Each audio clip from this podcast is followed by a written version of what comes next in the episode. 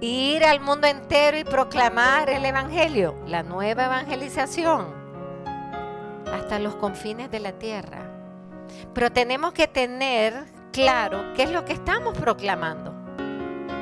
Si no es una nueva evangelización de multiplicación de programas, es una nueva evangelización que tiene que regresar a su origen.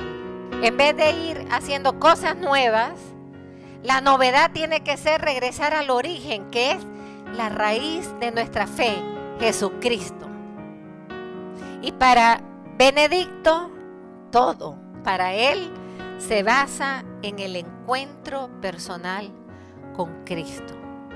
Por lo tanto, cuando estamos hablando de la nueva evangelización, estamos hablando, hermanos, que ustedes y yo tenemos primero que ser testigos y modelos, estrellas, no importa qué tamañito, pero brillantes, brillantes con la luz de Cristo, para que, como dijo Juan Pablo II, la belleza atrae.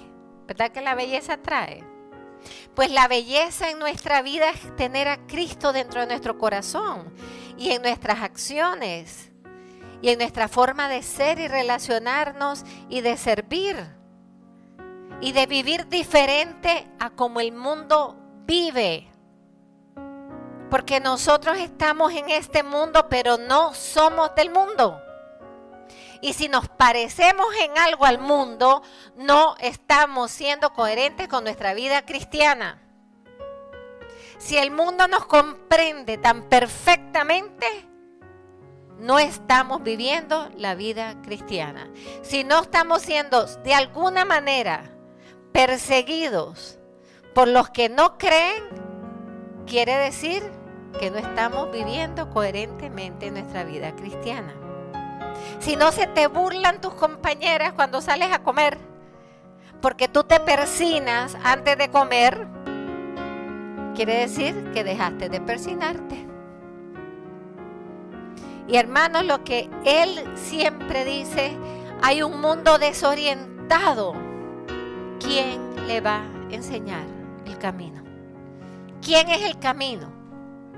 Jesús. Pero ¿quién le va a decir, mira, él es el camino. ¿Que ¿Cómo van a conocer el camino si nosotros no se lo mostramos? Y la manera de mostrarlo es nosotros caminándolo. Porque no puedes, mira, ve por ahí, ve por ahí. ¿Y por qué tú no vas? Nosotros seguimos a Cristo y tenemos que enseñar el camino caminando con ellos. El Señor es la verdad, la verdad que nos hace libre me quedo fría de católicos practicantes que juran y perjuran que van para el cielo. Y dice San Pablo que tenemos que buscar la salvación con temblor y temor. Ah, pero si yo estoy en grupo de oración, si yo soy ministro eucarístico, si soy parte de la familia de los dos corazones. Ajá, ¿y qué? Lean a los místicos quienes están, ustedes saben a dónde, más para abajo. Hay de todo ahí abajo y no tenemos asegurada la salvación. La salvación es nuestro deber diariamente. La conversión es diaria, hermano. Ser modelos, estrellas que iluminen y muestren el camino, la verdad y la vida que es Cristo.